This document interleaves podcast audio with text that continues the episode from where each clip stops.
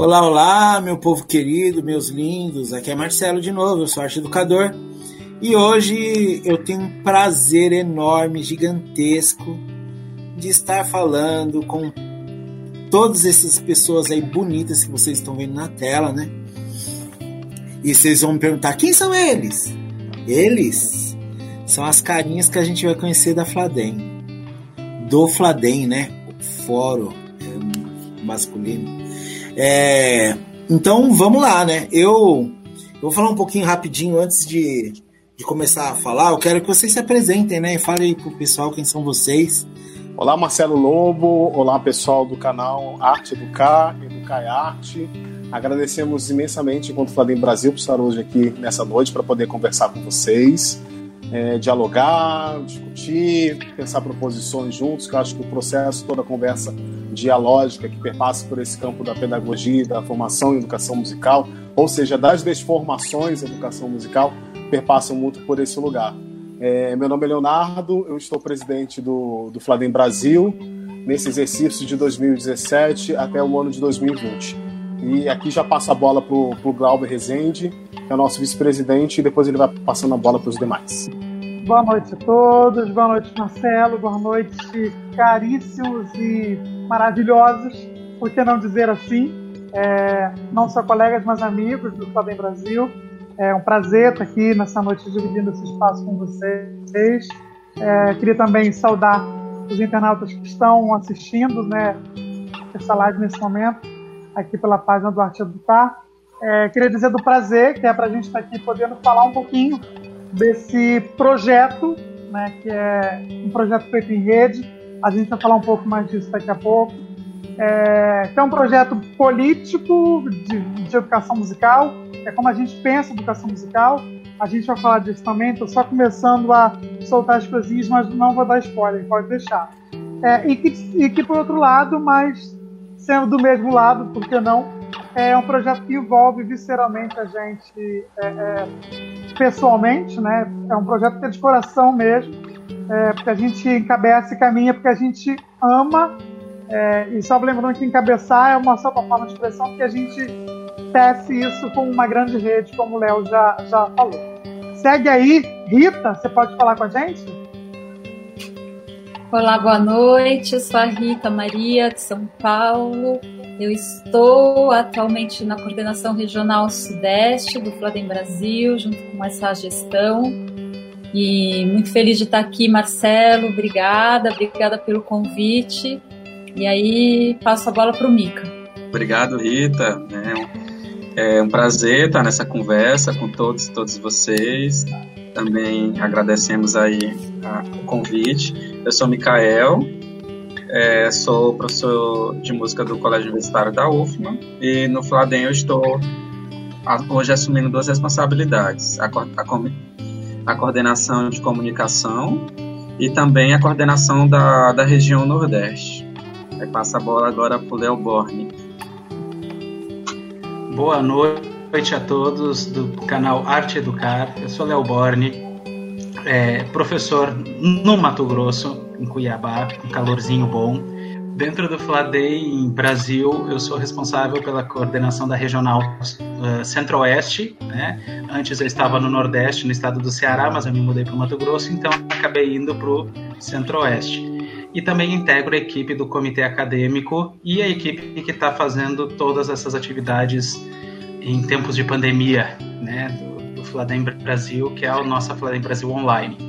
Né? E aqui fecho a rodada de apresentações como eu conheci, né? Eu, em 2019, eu participei do Congresso Ensino Aprendizagem das Artes na América Latina, Colonialismo e Questões de Gênero, né? E a minha intenção lá era saber mais sobre arte e educação, já que iam estar os maiores nomes da arte e educação da, da América Latina iam estar lá, incluindo é, e não só por isso, né? Ia ter Ana Meio Barbosa, e aí o coração chegar a palpica, né? Porque é, para mim o grande nome da arte é educação. E aí falei, nossa, vai ser incrível. Logo no começo ia ter Renata Filinto, falei, nossa, vai ser incrível. Mas eu conheci uma senhora de pouca estatura, super simpática, falante. Nossa, ela sentou do meu lado e começou a falar. E o nome dela era Ethel Bartes. E ela era Fladem, né? Na América Latina. Ela falou assim para mim: Você não conhece o Fladem? Ah, você precisa conhecer o Fladem, porque o Fladem. E aí eu fiquei três dias lá, né? E Ethel, três dias, me incentivando a conhecer o Fladem. Quando eu saí de lá, eu comecei a pesquisar sobre, né? E aí eu conheci o Fladem. Gente, e que bom que eu conheci o Fladem. Que bom que eu conheci, inclusive antes da pandemia, né? Tenho que dizer isso porque é, agora, né, a gente está vendo um trabalho diferenciado também durante a pandemia, mas que bom que eu conheci antes, né? Porque eu pude ver é, muito do trabalho do Fladem antes, né? É, qual de vocês gostaria de apresentar o Fladem para as pessoas que não sabem do que se trata? Ô Marcelo, é, eu acho que a gente precisa falar um pouquinho do, desse histórico, né? Acho que é interessante a gente contar um pouquinho a história do Fladem, né? Mas só para todo mundo entender, né, esse Fórum Latino-Americano de Educação Musical, né? E o que quer dizer isso? O que se coloca sobre isso? É, eu acho que, antes de tudo, somos uma rede de educadores musicais que pensam propostas, que pensam caminhamentos, que pensam em, em diferentes caminhos para a gente poder pensar uma educação musical latina ou educações musicais latino-americanas. Né?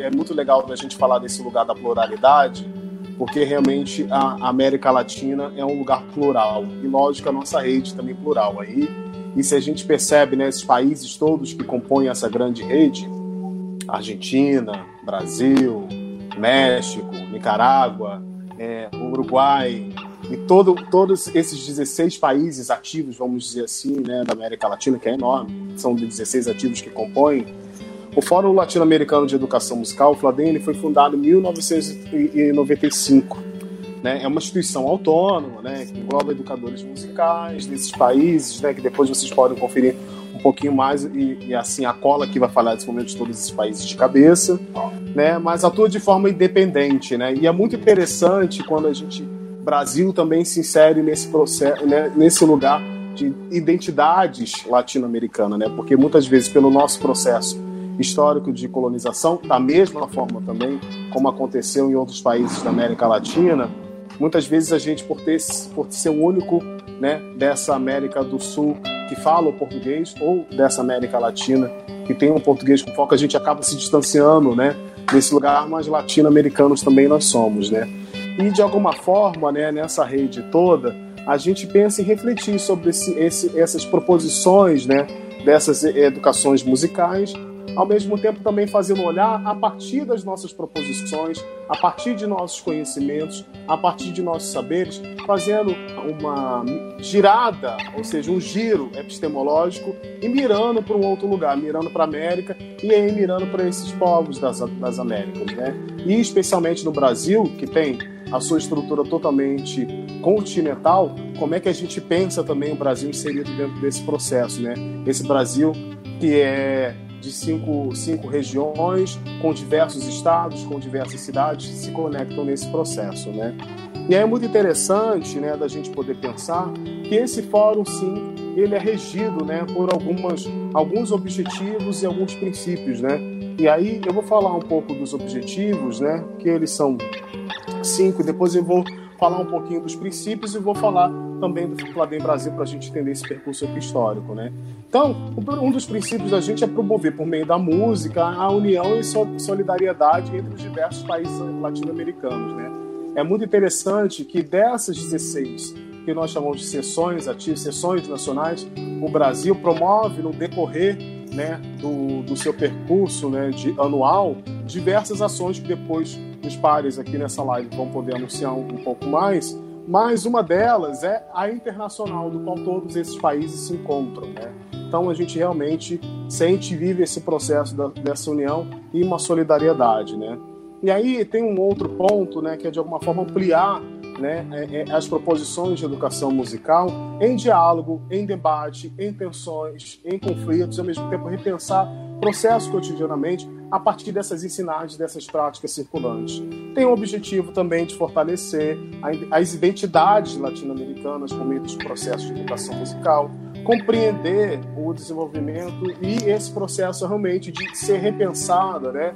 A educação musical a, a partir desses ensejos e dessas epistemes, ao mesmo tempo desses processos, dessas propostas que se dão, não somente é, é, nas escolas e determinados espaços de ensino, mas no espaço, numa, uma, numa, entendimento aqui expandido do que é essa educação musical, e lutar porque a música ocupe um lugar preponderante nos sistemas educativos, né? Sejam eles nas escolas, sejam eles nos projetos sociais, sejam eles nas instituições de ensino, né? E especialmente como a gente luta aqui no Brasil, principalmente na educação básica e no ensino superior. Esses princípios, esses são os objetivos, né? E os princípios é muito interessante que eles foram declarados na cidade do México no ano de 2002, durante o oitavo seminário latino-americano de educação musical, que trazem e discutem e articulam a educação musical como um direito do ser humano, né? Porque a gente entende que o grande objetivo da educação musical é o desenvolvimento humano, né? Dentro, dentro dos elementos culturais latino-americanos, representante das diversas identidades locais e da identidade do povo latino-americano como um todo. E eu queria falar aqui um pouquinho sobre esses princípios, que eu acho que eles são importantes para o diálogo, porque eles regem e balizam o trabalho que é desenvolvido por esse fórum toda a América Latina. Né? Então, logicamente, voltar ao primeiro ponto, né, que é pensar a educação musical como um direito humano presente ao longo de toda a vida, né, que isso é, é, é, é bem pertinente e importante da gente pensar nesse, principalmente agora, nesse momento que a gente vive no Brasil, de um país fascista e como né, esse levante fascista que a gente vê levantado pelo atual governo da República, né, e como é que a gente pode pensar uma educação musical no qual o desenvolvimento humano é esse lugar. E nós, como educadores musicais, precisamos pensar a partir desse processo, né? Uma educação musical é como um baluarte protetora, né, dos elementos fundamentais da cultura, uma educação musical a serviço da integração sociocultural, que pensa solidariedade, permite canalizar positivamente as diferenças de todos os tipos, né? E aí a gente pode aqui totalmente pensar também um debate interseccional, como é que a gente pensa as diversas raças, como é que a gente pensa os, os diversos gêneros, diversas sexualidades, territorialidades, geografias também nesse lugar. É, uma educação musical flexível e aberta, e digo até expandida, a romper os estereótipos, instaurar novos paradigmas de, de, de, proposição de aprendizagem dentro desse processo, seja ele escolar, seja ele social, seja de outras diversas dinâmicas. Uma educação musical por meio da vivência da produção musical que se produz, música que desenvolve, que se cria, né?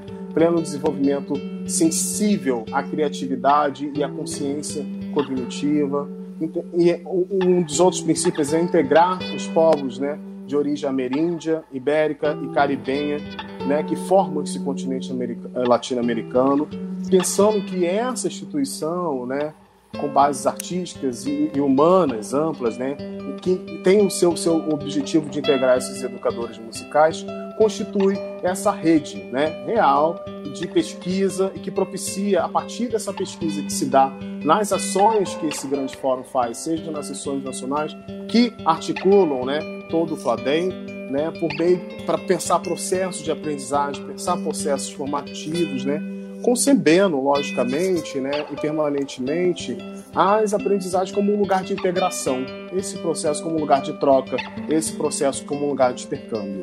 E, né, e completando o décimo princípio, né, pensando no Fladem que se compromete né, também no lugar de implementação de políticas públicas, de políticas culturais favoráveis a esses princípios que têm o seu foco no desenvolvimento humano.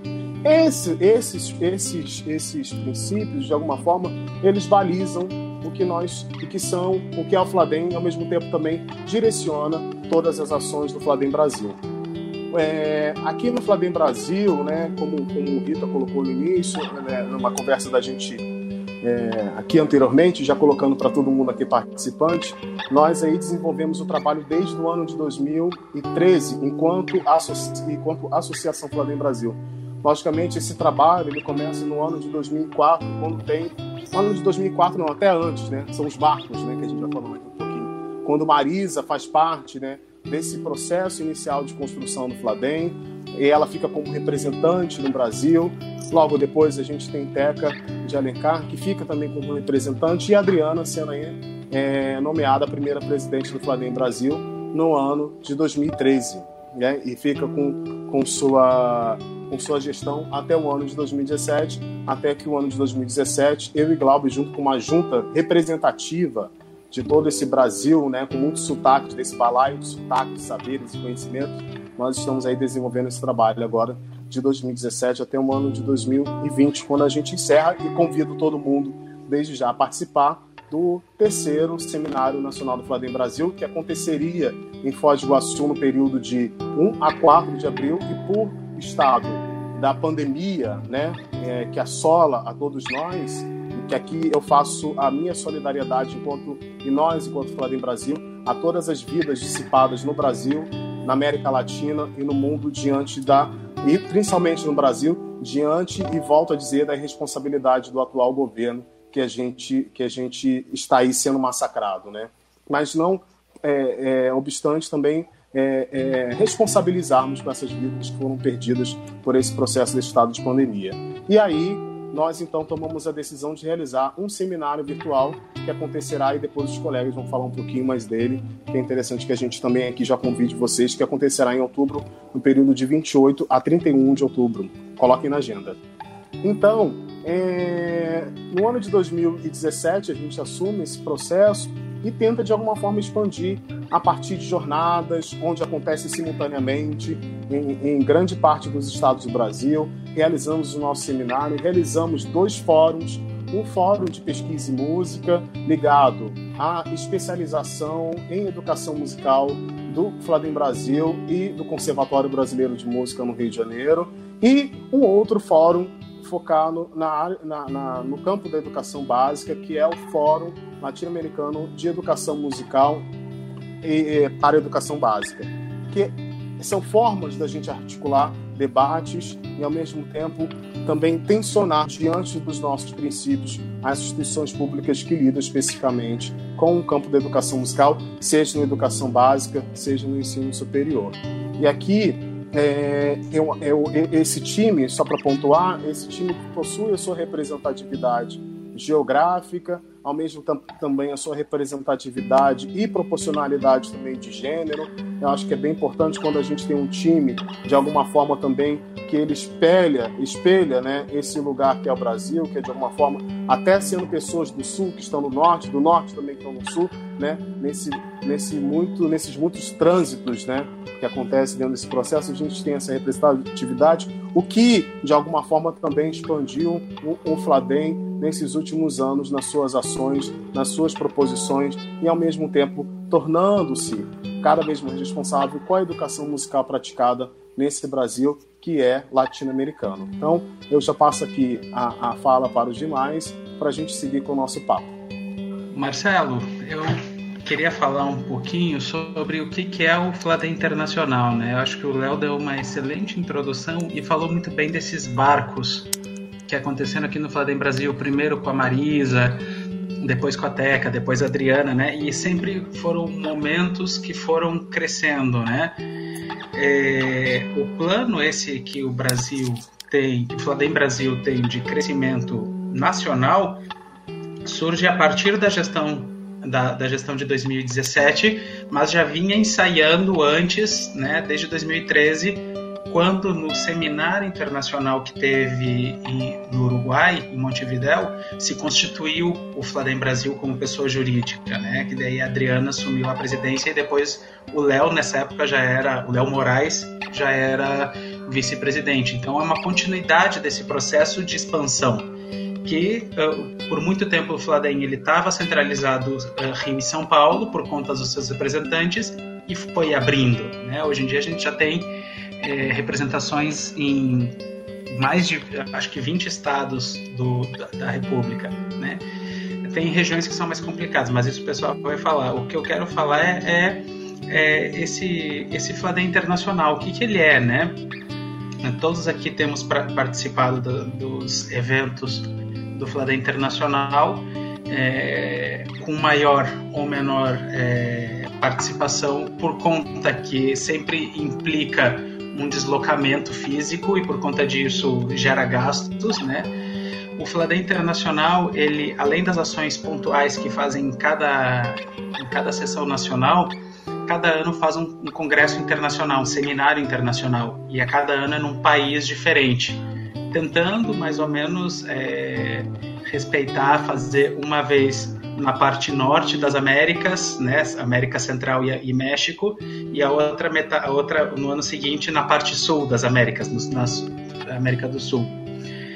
Então, é, esse é o que eles chamam da grande festa do Fladem, porque é quando vão mais ou menos 500, 600 pessoas para o mesmo espaço público, mesmo espaço público, para o mesmo espaço de, de, de, de atuação para ouvir ouvir conversas, para falar é, as suas experiências, para trocar experiência, né?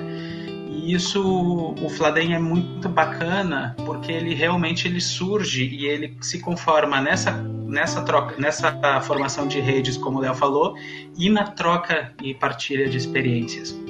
É, historicamente, o Fladen ele surge como sendo rejeição é, num momento, num determinado congresso que aconteceu nos Estados Unidos em 1994, é, quatro queriam fazer representações é, regionais no mundo, né? Então falaram, ah, Europa, vocês vão se reunir lá na sala de ouro.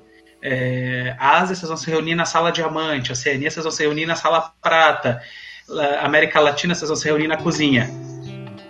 E nesse momento, nesse momento, quatro pessoas que lá estavam, Violeta, Margarita, é, Violeta da Argentina, Margarita é, do Chile, é, a Carmen da Costa Rica e a, a da Colômbia, que esqueci o nome. Enfim, se levantaram. Glória. A Glória, obrigado. Se levantaram e disseram: nós não vamos para a cozinha. Nós queremos uma sala tal qual os outros. Se os outros estão ali, por que, que nós temos que ir para a cozinha?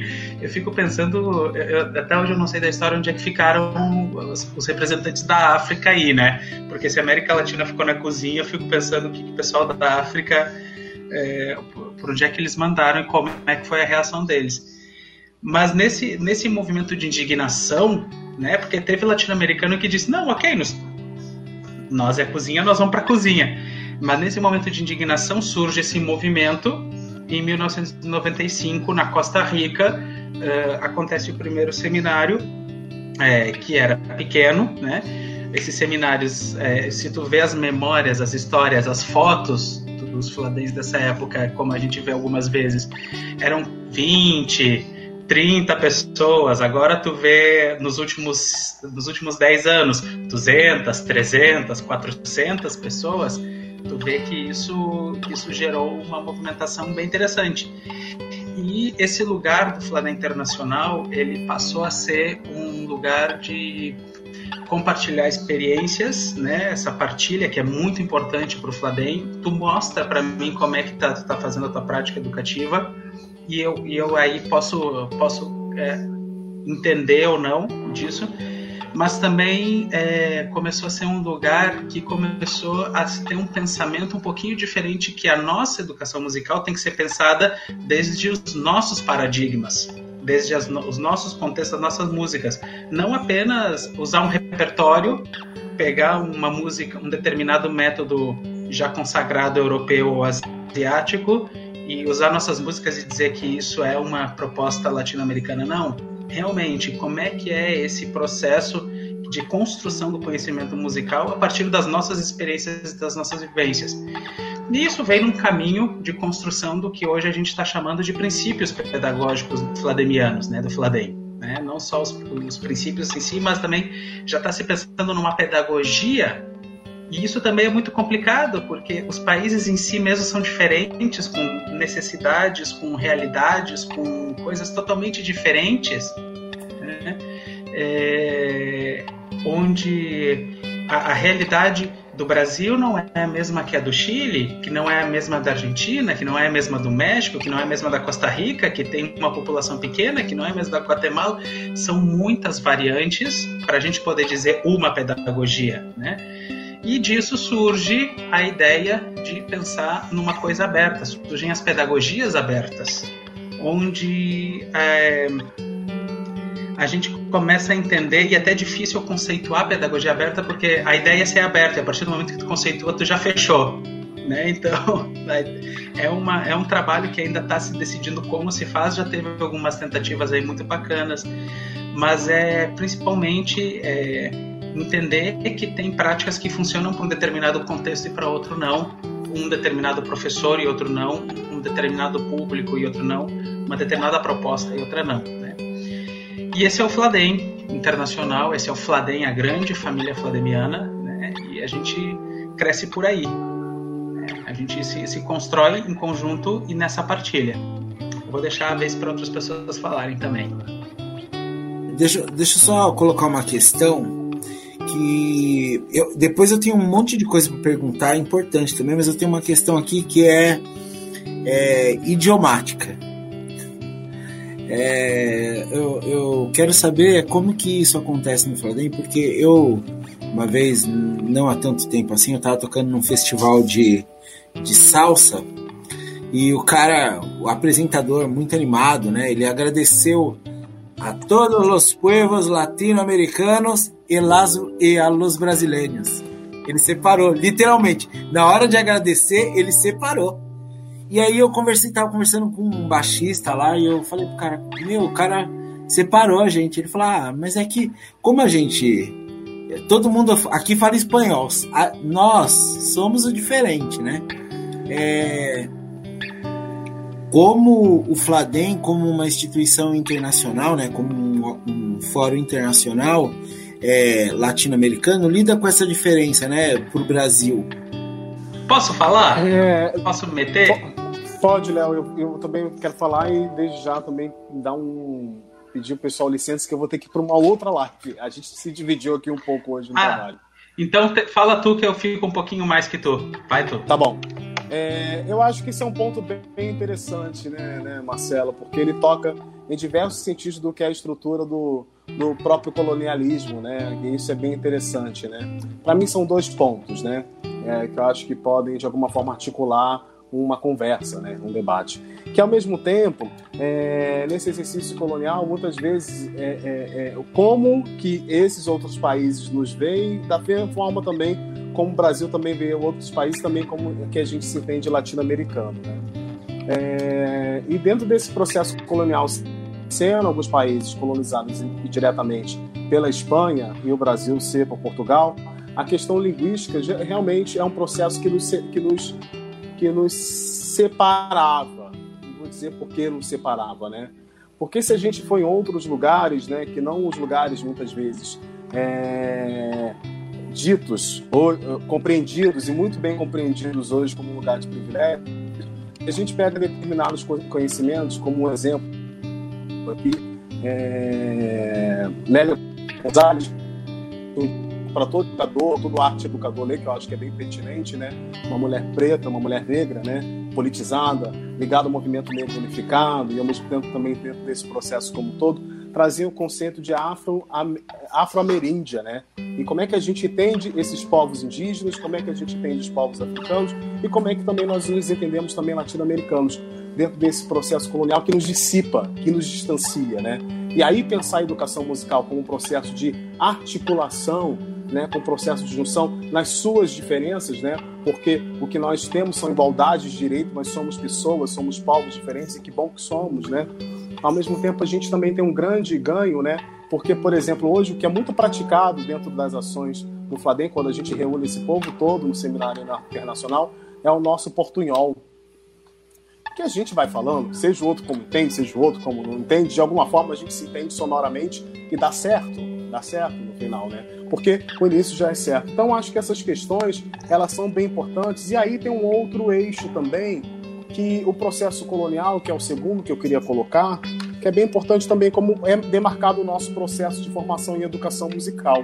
Sim, ele é centro, centro europeizado, patriarcal, ao mesmo tempo da forma como a gente ainda fala de Deleuze, de Deleuze, desculpa, também de Deleuze, outro francês lá, mas de Dalcroze, de Suzuki, de Orff, A gente tem aqui, por exemplo, no Brasil, há, toda uma pedagogia dada pela cosmologia dos tupinambás. A gente tem ali no Chile toda uma pedagogia dos macuxis, dos macuxis não, do, dos macuxis aqui de, do, do, do, norte do nosso país. A, a gente tem, Mapuches. Tem, Mapuche, Mapuches dos chilenos, assim, a gente tem os povo, o, o povo crioulo, né, da, da Colômbia, a gente tem os, os, os da Guatemala, e a gente esquece nesses outros lugares e fica olhando muitas vezes só para um lugar colonizado, né? Enquanto é importante a gente se descentralizar desse processo centro-eurocêntrico norte-americanizado que é implementado dentro dos processos educativos, sejam ele na educação básica ou seja ele ainda no ensino superior, que forma quadro de professores para práticas pedagógicas musicais nos espaços de ensino. E esses espaços de ensino, sim, colonizados e colonizantes, porque de alguma forma também inserem esse processo, de alguma forma possibilita essa equivocação de que nós não somos América Latina. Então, acho que isso é bem importante ser colocado aqui também. E desde já agradeço e vou sair de mansinha aqui daqui a pouco no meio da fala do Léo. Muito obrigado, parabéns pela ação e que, obrigado por todo mundo que está aqui discutindo, conversando com a gente do Flávio Brasil nessa noite. Eu agradeço já, desde já, né, que é, a sua presença, porque é, é muito importante, né, o, o, nesse, nesse, nesse diálogo, né, é, a sua voz e a sua presença, né, e eu tô, quero te parabenizar pelo trabalho que vocês têm feito aí nesse momento como presidente, né? E que você continue aí levando essa bandeira cada vez mais longe aí, tá bom? Estamos junto, Marcelo. Vambora. É, Léo. Agora o outro Léo. É, eu quero ponto antes de eu falar sobre as coisas linguísticas, que eu acho isso muito bacana, eu queria só pontuar uma coisa que a fala do Léo Moraes trouxe agora na memória que tem a ver com, as, com a pluralidade que é a América Latina como um todo, né? Nós estamos em lugares muito distintos e nosso entendimento do que é o ensino de música é muito distinto. Né? Eu vejo que o Brasil já está num lugar outro em comparação a outros países. Então, por conta disso, ainda existem essas preocupações em vários dos países da própria Latinoamérica que reproduzem esse, essa maneira, essa praxis é, educacional é, colonizada e colonizadora. Né? Então, acho que as discussões no Brasil, querendo ou não, já avançaram um pouquinho mais e isso permite a gente se preocupar, permite a gente ir atrás de outras soluções e também questionar outras coisas. Né? Isso é muito interessante. Sobre a questão linguística, aí entra um pouquinho da. Do, eu sou um pouco pragmatista, né? Eu vou mais além da, da, das considerações. É, eu morei muitos anos no México, né? Então o meu espanhol é mexicano. Até quando eu falo espanhol com o pessoal do Fladem, eles, eles escutam facilmente que meu espanhol é mexicano e olham para mim, mas tu não é brasileiro, né? A Rita passou por experiência muito parecida e a Rita tem o um portunhol mexicano, que é muito engraçado também. E é um portunhol perfeito da Rita, perfeito. O que, que acontece? Nós temos aí questões pragmáticas da coisa. Em primeiro lugar, é, do ponto de vista fonético, o português é mais rico que o espanhol, certo? Do ponto de vista fonético e do ponto de vista léxico. Nós temos nós utilizamos mais palavras que o, que o espanhol. O nosso português brasileiro é um português com, com palavras que abarcam muito mais opções é, é, que o espanhol. Eu sempre uso o exemplo da palavra rosto. A gente pode dizer rosto, cara ou face, para a mesma coisa, e a gente entende teu rosto tá sujo, tua face tá suja, tua cara tá suja. Em espanhol tu tem cara e rostro, rostro. Daí em francês tu já tem la face. Né? Daí tu tem aí as diferenças que a gente tem um léxico que nos permite uh, tecer algumas pontes mais fácil. Do ponto de vista fonético, nós temos mais sons na nossa voz que o espanhol no nosso, no nosso português brasileiro né? E também vai depender do sotaque. Os, por exemplo, uh, carioca, pernambucano e pessoal que chia geralmente tem um pouquinho menos de fonema do que do que São Paulo, do que paulista, mineiro e tem alguns outros fonemas que facilitam, né? Então, isso tudo para dizer o quê?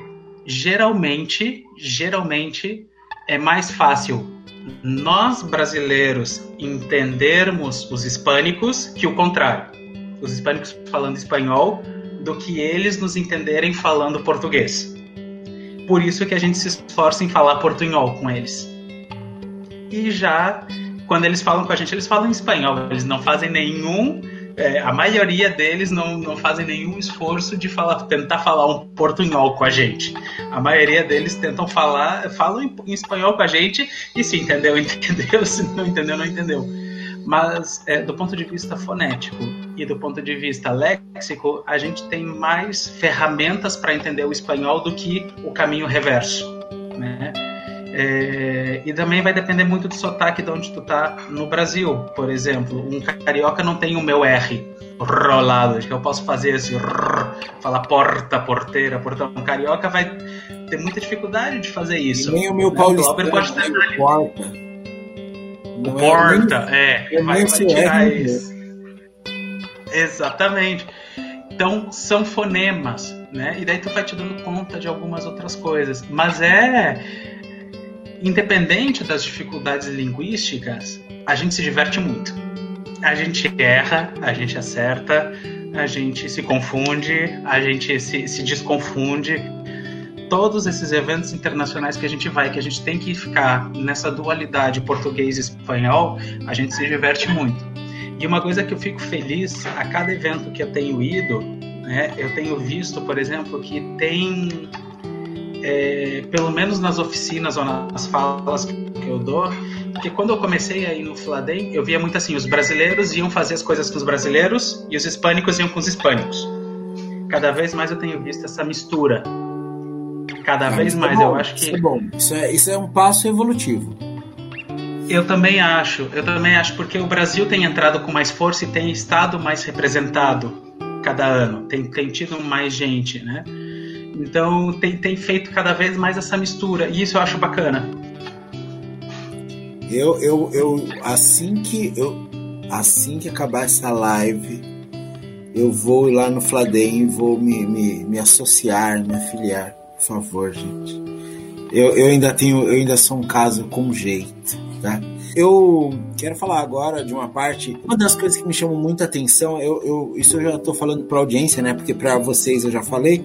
É, o trabalho agora feito na, na época da pandemia, é, que o Fladem desenvolveu, as lives e, e, trazendo gente tão interessante, gente que eu, olha, eu fiquei, teve horas que eu fiquei pensando, por que, que eu não conhecia tal pessoa?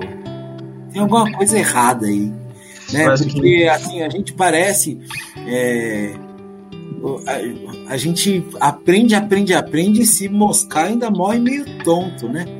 porque é tanta gente boa para a gente conhecer e não dá tempo de conhecer todo mundo. Essa, essa é a grande verdade, né?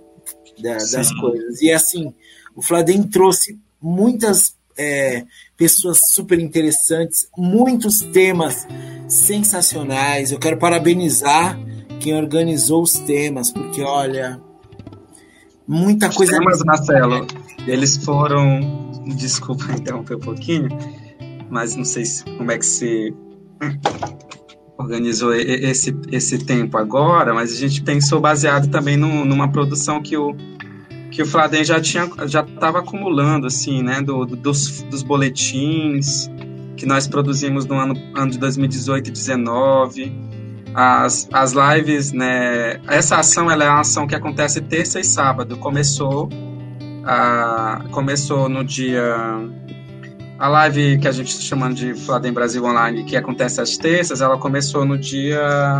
Anotei aqui para gente. No dia 7 de abril, todas as terças. É, com temas mais gerais, né, com dois, três debatedores, debatedoras, temas emergentes, temas aí insurgentes dentro da, do campo da educação musical, em diálogo com outros campos também, que eu acho que é muito importante. É, e e daí a composição também desses espaços, tanto da terça quanto do sábado, né? Porque a gente dialoga em todos os eventos, né? Não só durante a pandemia, mas também em eventos anteriores, presenciais, a composição desses espaços de chamar não só aquelas pessoas que estão ligadas à academia, né, que estão ligadas à universidade, né, aquelas pessoas que têm um doutorado, pós-doutorado, né? Mas chamar outras pessoas que produzem, que fazem música, que discutem música, que discutem outros temas que são importantes para a nossa formação enquanto professores, né? E professoras de música, enfim, enquanto músicos é, profissionais, no sentido de refletir essas questões colocadas nesse tempo, sobretudo no tempo presente, que é um tempo de autoritarismo, que é um tempo né, de, de, de cerceamento das liberdades, que é um tempo de resistência da, da, dos artistas. Então, nós pensamos nisso, né? E, e o sábado né, foi pensado em conjunto para contemplar aquelas pessoas que estavam acompanhando a live, né, mas que tinha é, é, é, que, que po poderiam ap apresentar suas práticas pedagógicas, né, que é mais voltado para a educação básica, mais voltada para é, é, né, pessoas que se inscreveram para poder participar. Então, e sobre essa a, a ação também, a ação Fadem Brasil do sábado, a Rita pode falar melhor, que ela teve mais à frente da, da, da organização junto com o Léo Borne. Mas aí, para fechar mesmo essa discussão do, do, dessa, dessa composição, de como nós pensamos essa ação junto, coletiva, que é para aproximar as pessoas usando as redes, usando a tecnologia, né, interagindo com os comentários. A gente tem feito pelo Facebook e aos poucos estamos subindo para o YouTube. Alguns, alguns vídeos já estão é, é, é, lá disponíveis no nosso canal. Depois também acho que Rita pode falar um pouquinho sobre o Facebook. Mas assim, o tema da, da terça são temas bem diversos. Né? Essa semana nós falamos sobre pedagogias musicais e ancestralidade. Semana passada falamos sobre música, educação musical, gênero e sexualidade. É, já falamos sobre decolonização dos processos pedagógicos musicais a partir de outros modos e práticas. Falamos sobre praxis da formação em música e dilemas da formação humana em cenário de repressão e violência. Educação, trabalho e música de concerto. Também já fizemos uma live sobre educação musical, diáspora sonora e a praxis sonora. Também uma muito importante, interessante, sim, que foi é, um, um, uma live de muito aprendizado para todos nós, foi a, a live com a Márcia, o Edson Caiapó e o André Gonçalves sobre educação musical, cosmologia e decolonialidade. Fizemos uma só com os, com os irmãos e irmãs latino-americanas, que foi uma sobre educação musical e movimentos emancipatórios na e da América Latina, foi com a Arisbe, o Alejandro de Vicens e a Luzmila. Né?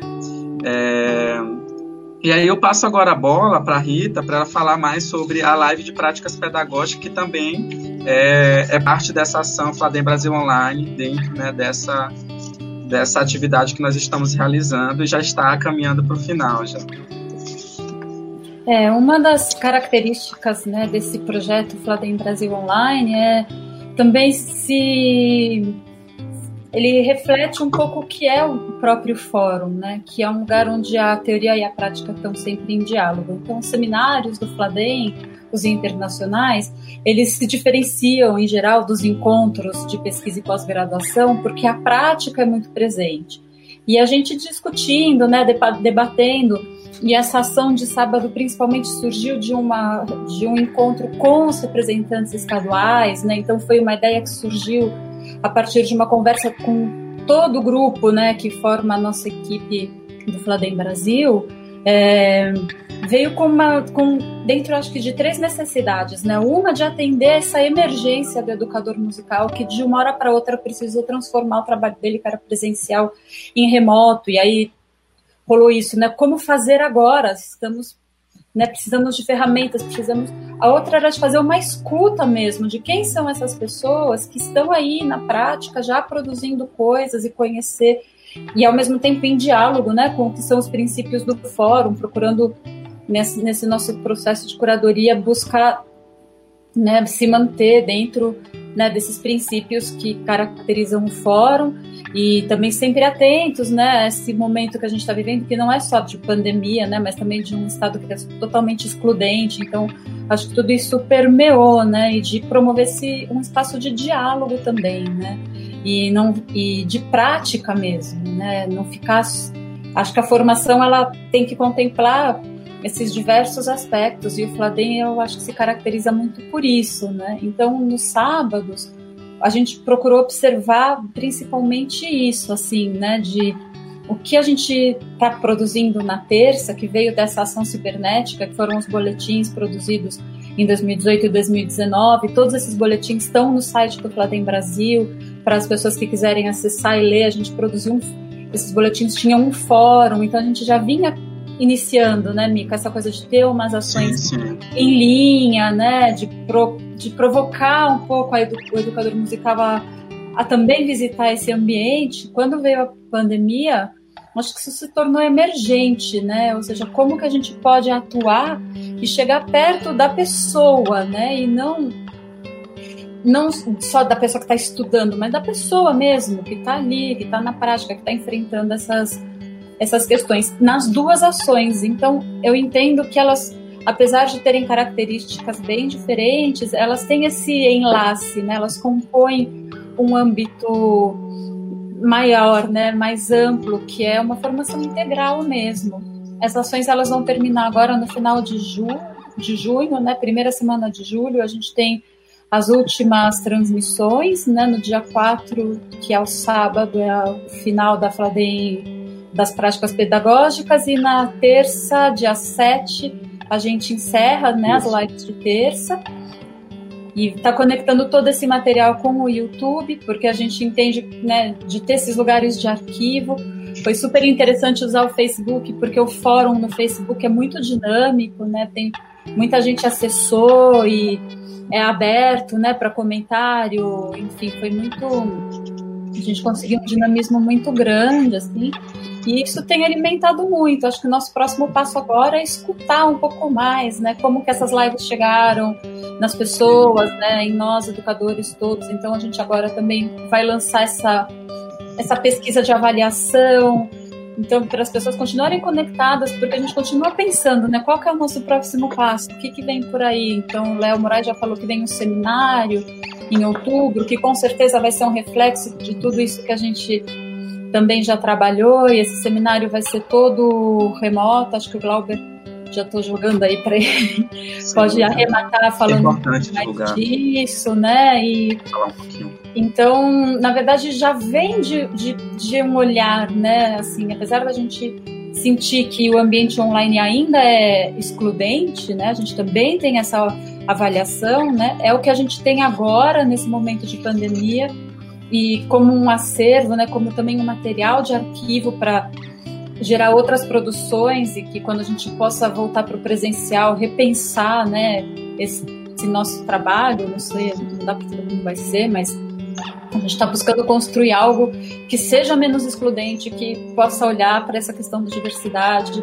enfim, a gente está muito nesse sentido mesmo. E nós vamos, para fechar, é, para também completar e, e falar um pouquinho sobre essa ação, nós estamos a, a, caminhando, como o Rita colocou, caminhando para a finalização e nós vamos é, elaborar esse, esse, esse diálogo com as pessoas que acompanharam e também fazer essa ponte para outras atividades que é, Léo pode, o Glauber pode fa falar né, sobre essa ação que, que Rita já já indicou, que é o nosso terceiro seminário nacional, e também falar um pouquinho do que está tá, tá colocado aí para nós, uma, uma surpresa que saiu ontem da reunião da diretoria, mas que eu acho que é importante já divulgar, né, Glauber?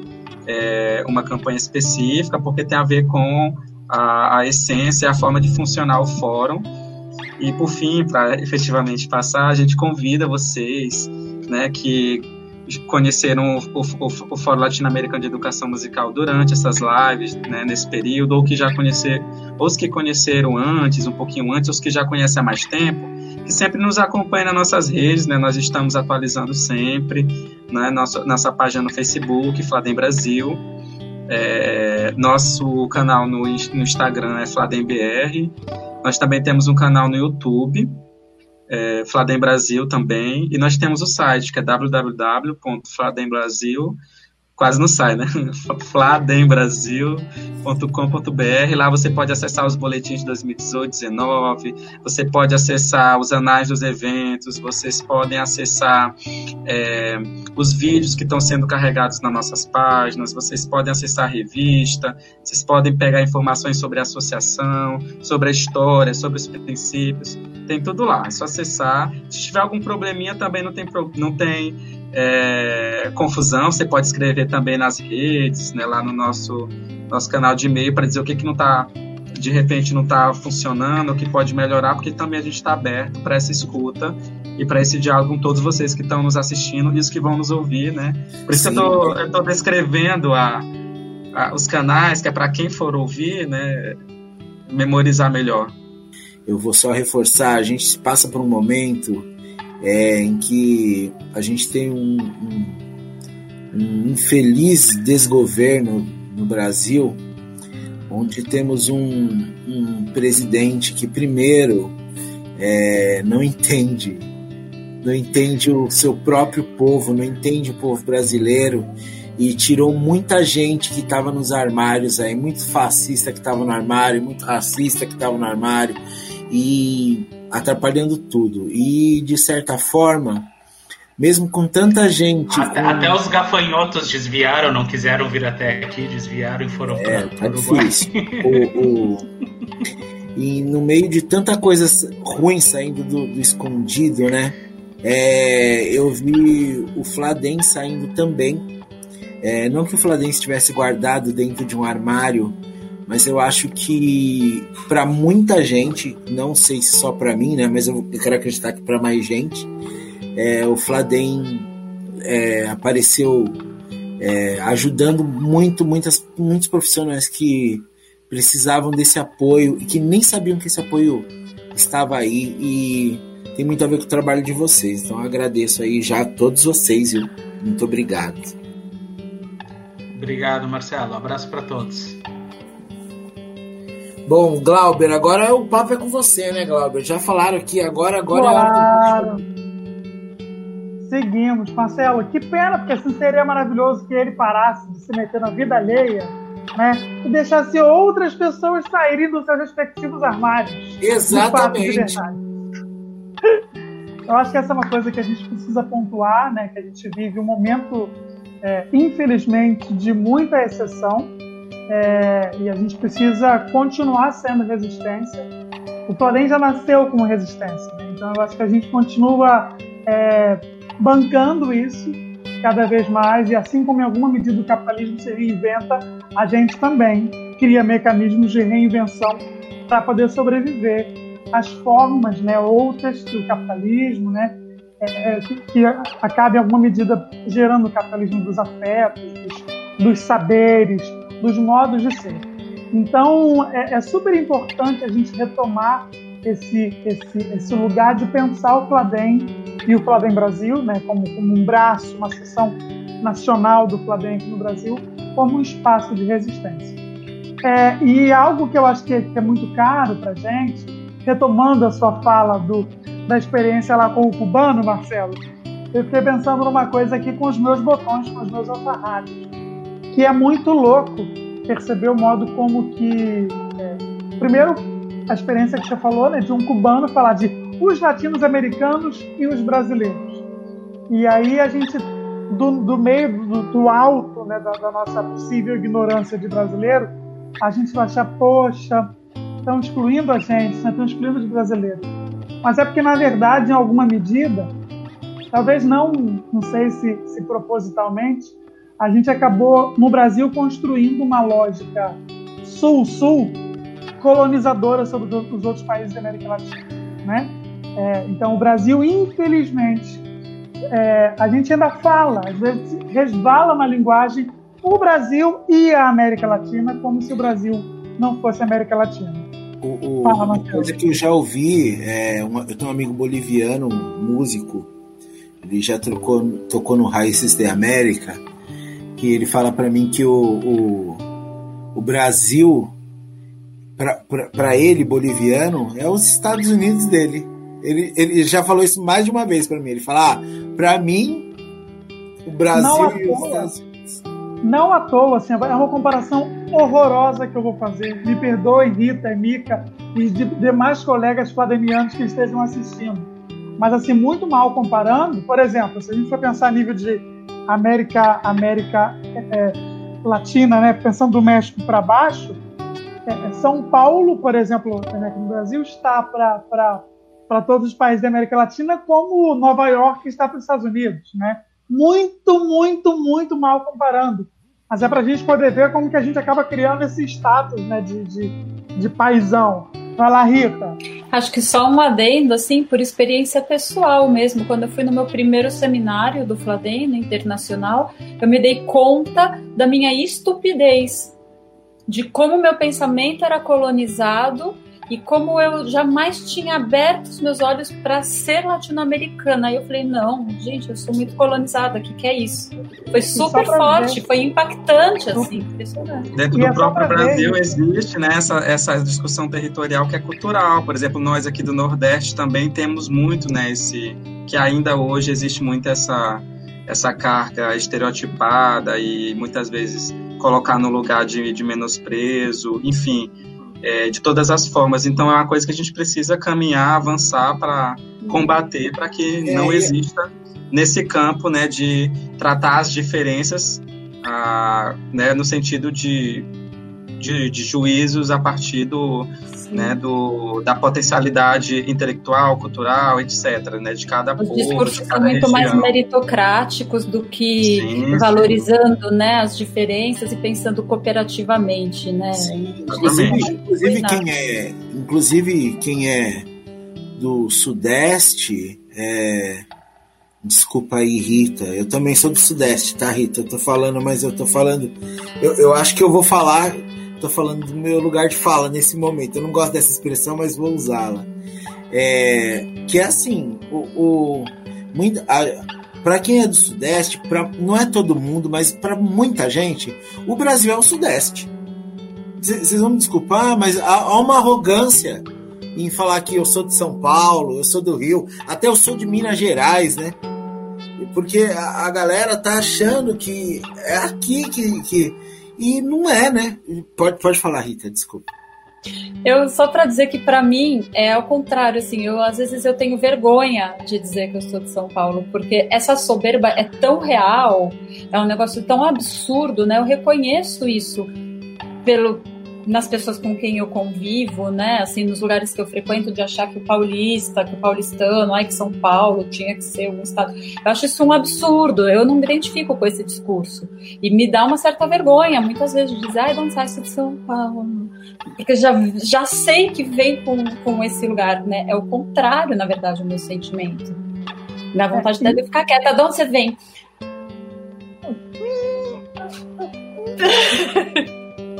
É, Isso que o Marcelo falou me fez lembrar de uma coisa. Que, assim, você falou que ah, parece que o, Brasil é o Sudeste. Para o Sudeste, na cabeça do Sudeste, o Brasil Sim. é o Sudeste. Né? Sim, o Sudeste. Isso, é, é. E isso a gente reproduz, acaba reproduzindo em larga escala para pensar em nível de América Latina. Então, o que o Fladem tem feito é, o que, que a gente pensa? Porque assim, esses discursos de representação e dessas lógicas colonizatórias, né, dentro do próprio território latino-americano, ele se reproduz nas nossas práticas e fazeres musicais e pedagógico-musicais, entendeu? Então, o, o, um dos principais, talvez, o Léo usou a palavra que está nos nossos, nos nossos princípios, né, que é a coisa do baluarte. Um dos nossos baluartes de trabalho, né, é pensar esse, essa lógica de um certo giro é, é, é, é epistemológico que o, que o Fladem e o Fladem Brasil produz, né? E isso ficou muito claro nesse momento, nessa ação que a gente chamou de Flavem Brasil Online, que o Mikael tão, tão bem falou, né? E que a gente acaba promovendo diálogos muito insurgentes, diálogos que não são comuns na área. Então, por isso também parece um pouco até meio arrogante falar que a gente está fazendo uma, um, um giro epistemológico de área, mas eu acho que alguma medida a gente pode olhar para a trajetória e ver que a sua fala, Marcelo, por exemplo, no, no meio das nossas, da nossa fala aqui foi bem, bem categórica quanto a isso, né? Porque eu, eu, estou vice-presidente do Fadem Brasil, participando de uma mesa sobre educação musical, gênero e sexualidade. E eu fiz uma fala, poxa, e aí você pensa assim, cara, vice-presidente do Fladem Brasil, fiz uma fala e me montei durante a fala, né? É, e falando de processos de educação musical, de invisibilização, é, de como que categorias como gênero sexualidade ainda estão é, assim, tangenciando muito pouco as discussões de educação musical e o quanto que a gente precisa produzir visibilidades para esses e inúmeros outros discursos. Inclusive o Micael já falou bem. O nosso diálogo com, com os mestres né, da, da, da cultura popular, inclusive eu particularmente tenho os meus as minhas questões com esse nome, né? Porque quando a gente fala cultura popular, parece também que a gente cria. É, a gente tem que tomar muito cuidado para não parecer que a gente está criando um puxadinho para eles entrarem é, dentro da nossa noção. É a mesma coisa de falar arte indígena. Isso! Eu tenho um certo, um certo cuidado para não Também um tenho, certo, também tenho e tento. Eu, eu, vou contar uma experiência rapidinho. Eu dei aula muitos anos em escola pública por projetos né, de São Paulo aí, no São Paulo é uma escola e tal, trabalhando na periferia e tal. E hoje em dia eu dou aula numa escola particular, né? A, a mudança, a, a, mudança é inacreditável, porque assim, é, quando a gente fala de, de musicalização ou de música na, nessas para essas crianças, eu fiz um trabalho com as é, baseado nas lavadeiras do Rio Almenara com as minhas alunas para um Dia Internacional da Mulher. As, as, as diretoras da escola, da prefeitura falaram, meu Deus, falei, são cantos de trabalho, são coisas que não estão, não, não, são loucura. É, existe até trabalhos de músicos que pesquisaram isso muito mais a fundo. Eu só estou fazendo uma pequena representação do que poderia ser. E esse trabalho na escola, na escola pública, nossa, foi incrível na escola particular eu fiz também. Ah, faz aí, a gente conhece esse trabalho, faz aí. É, eu resolvi trabalhar com as minhas crianças e teve crianças minhas que ficaram impressionadas de existir gente que lavava roupa na mão, porque nunca nem ouviu falar. Na beira de um rio, muito pior. Com música, não, isso não existe, isso aí é, é loucura. Então, muito do que parece loucura para muita gente que é do Sudeste, que nunca ouviu falar dessa história, é, é comum pra gente, por exemplo, que tá que vem do Nordeste, que tem uma situação, que viveu um, num meio mais cultural, né? Porque eu, eu acho que São Paulo, por ter muitas culturas, ela acaba não tendo a sua. Assim, não consegue expor a sua exatamente, entendeu? Tem muita coisa, e aí tenta absorver da onde?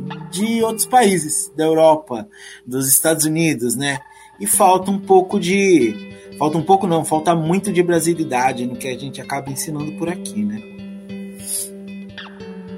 Isso que você fala muito é muito verdade. Eu já fico pensando o quanto que a gente precisa, é, inclusive, descolonizar os nossos modos de falar. Né? A gente, a gente que é, nós que somos os estudiosos, acabamos forjando alguns, alguns é, conceitos que falam de, desse nosso lugar. Campos de trabalho Eita, a gente na academia que tem esse um mecanismo de chamar de cantos de trabalho. Mas para os praticantes são cantos. É a são música. Cantos, né? exatamente. Né? Ou seja, existe uma outra lógica de, de, de, de, chamada, de modo de lidar, que é de outra, que é de outra, que é de outra ordem. Né? É, eu vou tentar caminhar para a gente poder. Senão a gente vai ficar falando aqui até 11 horas da noite. É, então, assim, é, pensando um pouquinho sobre isso, né, sobre esse, esse movimento, é, a intenção é a gente meio que desentronizar uma lógica etnocêntrica de educação musical, né, que por muitas vezes ela acaba sendo muito eurocentrada, e uma, uma filosofia de trabalho, de ação, que procura articular bastante é, é essa coisa de teoria e prática, e talvez a gente até chama de praxis para lembrar o nosso memorável patrono da educação brasileira e, por que não dizer, latino-americana e mundial, quem sabe, que é um, um dos autores brasileiros mais lidos do mundo, né, que é o Paulo Freire. É, Paulo Freire. Então, eu acho que assim, é, é imprescindível da gente falar desse lugar. Eu acho que é um dos pensadores latino-americanos que mais é, tentou ultrapassar essa barreira posta né, entre teoria de um lado e prática de outro, como se as duas coisas fossem duas coisas separadas e distintas. Então é nesse movimento que a gente segue e eu vou falar rapidinho do que vem para frente, tá? Para deixar assim meio que um, um gostinho de, de, de, quero mais aí para frente para o pessoal que está assistindo. A gente combinou de o Léo fazer a apresentação inicial, a mim coube fazer os finalmente, né? Ele precisou, precisou se ausentar, então eu fiquei para representar o Fladem junto com esses dois lindos aqui, o Mikael e a, e a Rita. É, no segundo semestre, gente, a gente veio nesse, nesse período, está vindo ainda, porque a gente ainda está é, passando pela pandemia, né? ainda está num processo, eu acho que a curva até está bem ainda ascendente, infelizmente. O Léo falou bastante desse do respeito às famílias, né, no início. Então a gente fez movimento, assim, vamos ficar em casa, mas eu, o Fladem Brasil não vai deixar de, de acontecer, e aí é por isso que a gente fez as ações do Fladem Brasil online. Falei, mas acaba agora dia 7 de julho e pronto, acabou?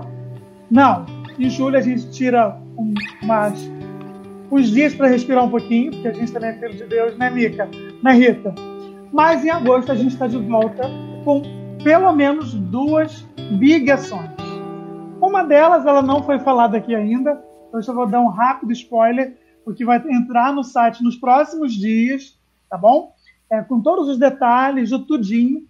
É, a primeira ação vai ser o curso Fladem Brasil 2020, vai ser um curso todo online. Tá? A Rita é uma das pessoas que está encabeçando esse, esse movimento de organização dos cursos. Os cursos vão ter, vão ter, o curso vai ter muita relação com as lives, mas não só com essas lives agora de junho e julho, é, desse primeiro semestre, mas não só. É, essa é uma das ações. Então, vai ser um curso que vai oferecer certificação, todas as informações logo, logo agora, pelos próximos dias, vão estar disponíveis lá no nosso site. E uma outra ação, que inclusive para a gente vai ser uma experiência completamente nova, que muitas associações já têm feito e tal, mas para a gente vai ser uma experiência bem diferente, que é fazer o terceiro seminário nacional do Fladem Brasil, que seria em abril, do dia 1 até o dia 4, não é isso, Rita? Se minha memória não me fale, não é isso, Mica? Acho que é isso mesmo, 1 a 4 de abril. É, a gente vai, optou por, naquela época, é, suspender o, o, seminário por conta da pandemia, né, em respeito às decisões, da, às sugestões da Organização Mundial da Saúde e da, e da decisão da, da, da Câmara é, dos Deputados do, do, Brasil, né? Saiu lá em março ainda, então a gente optou por, por suspender.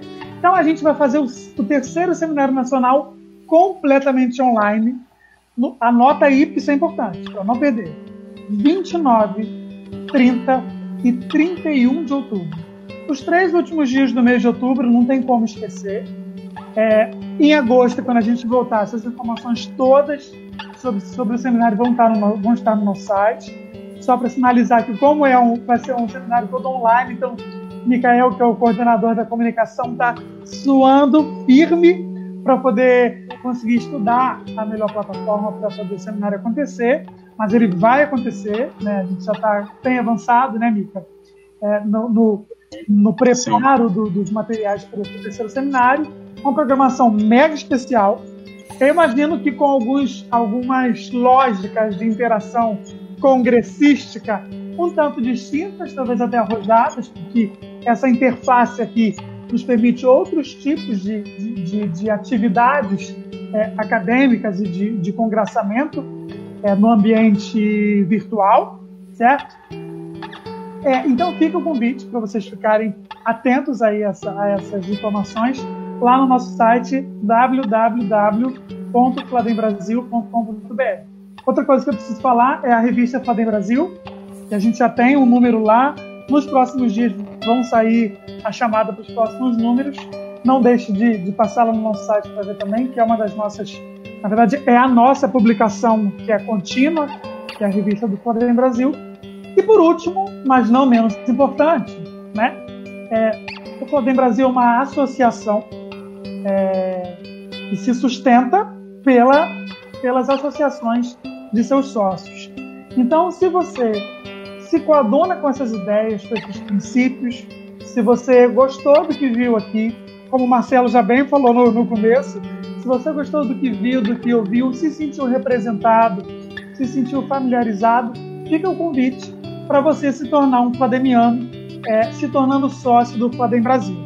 E eu vou dar uma notícia assim quentíssima que o Michael assim, fez questão de me pedir para não esquecer de falar.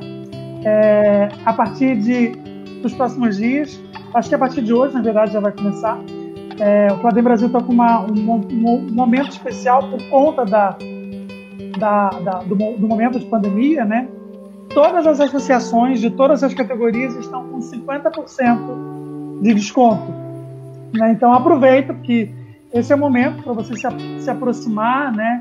Então a gente entendendo esse momento de pandemia, em que as situações econômicas dos brasileiros estão, né, estão passando e de por... muitos e de muitos educadores musicais, né? Porque claro. as pessoas vão cortar justamente aonde, né? Na Exato. arte, né?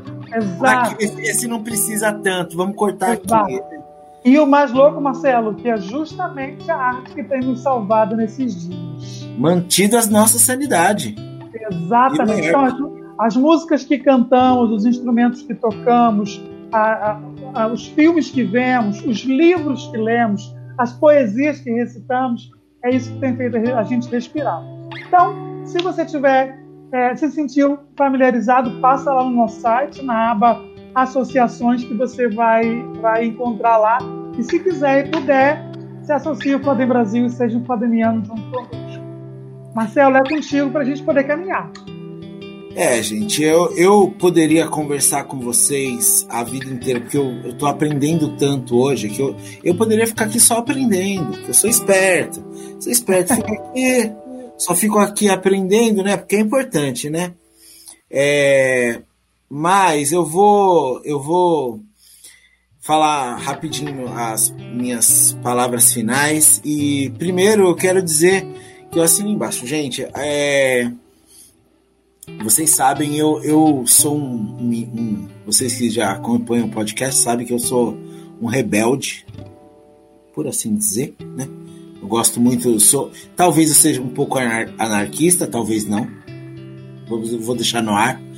Mas é, uma coisa que eu eu tô há dias para fazer ainda, não fiz porque eu queria conversar com vocês primeiro, só para ficar falando que eu vou me associar toda hora para empolgar as pessoas que vão ouvir, entendeu? Estratégico, estratégico. Então, é, eu também pretendo já ou amanhã ou eu, eu, talvez eu não faça isso hoje, porque eu vou responder muitas questões sobre Fladem ainda hoje também, viu, gente? Meu público adora, mas é assim. É, eu vou me associar porque eu acredito, né?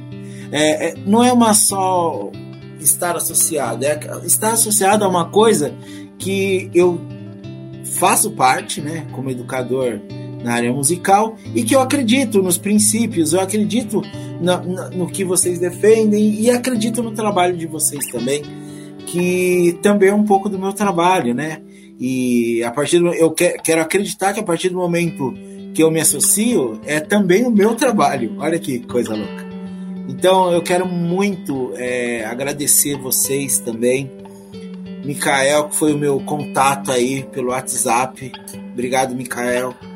A gente que agradece, Marcelo, desse convite, desse espaço maravilhoso para a gente estar tá dialogando juntos e juntas é, e também né, divulgando o trabalho do Fladem, que é um trabalho coletivo, um trabalho plural e um trabalho que tem um alcance é com certeza é maior do que o que a gente conseguiu sintetizar nesses minutos de, de transmissão ao vivo e de áudio para quem for né, ouvir o podcast. Obrigadão é, mesmo, Marcelo. É, o podcast ele tem uma. Um, um, ele é bem ouvido, vamos por assim dizer. Tá?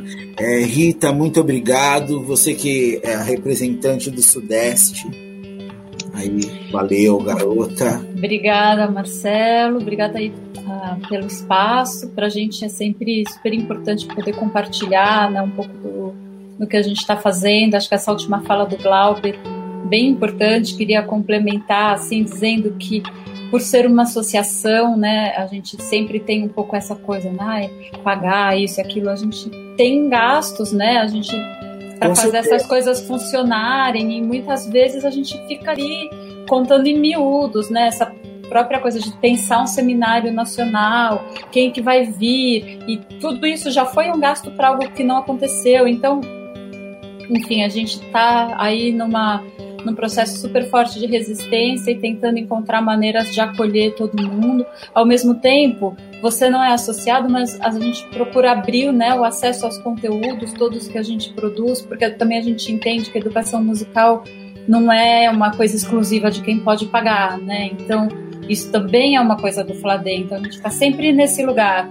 É, né? Não é uma associação mercantil, não tem fins lucrativos, mas a gente precisa sobreviver, né? E é da associação das pessoas que faz a, a manutenção né, desse, desse projeto mesmo, né, que a gente acredita e para a gente poder fomentar cada vez mais é, atividades e, e, cursos e outros projetos que possam surgir, inclusive dos associados, né, porque não é só, ah, eu sou associado, vou lá, pago e aí o Fladem, que são vocês, não. O Fladem é a gente, é você é o Fladem, entendeu? As pessoas que vêm assistir a live são o Fladem, então não é essa vocês e eles, somos nós, né? É, um, é uma rede mesmo colaborativa e todo mundo que vem para somar faz diferença, é super importante estar junto, assim. Isso acho que é muito importante frisar, né? Não é fechado, ao contrário. Eu vou endossar as palavras da Rita, é, dizendo que eu não sou associado e eu acesso o material do Fladem, associei tudo para pesquisar mais sobre e tá tudo lá, gente. Não, não é não é uma coisa proibitiva, não, você não ser sócio, mas se associar é importante para apoiar de uma outra forma também e para também até pra, até mesmo para você saber de coisas que você, que você também não sabe ainda. Você pode conhecer muito mais coisas através de uma rede, né? É, é um grande network. Eu agradeço Glauber, muito obrigado. Eu agradeço aos dois Léos, né? E assim, gente, eu assim, eu fico muito feliz de estar sendo bem representado pela, por educadores tão competentes tão maravilhosos, tá bom? É, muito obrigado. Eu agradeço a audiência, agradeço o povo que ouviu e ainda vai ouvir, agradeço a quem vai acessar, agora ainda que vai ficar aí no Facebook e é isso, gente. Boa noite, boa noite a todo mundo, boa noite a todo mundo que se pronunciou, boa noite a quem ficou esperando para agora ficar me fazendo pergunta agora à noite. Eu agradeço vocês também. E tchau, gente. Obrigado, gente. Tá tchau, gente. Obrigado. Boa noite. Fiquem bem. Valeu. Tchau. Tchau, gente. Boa noite.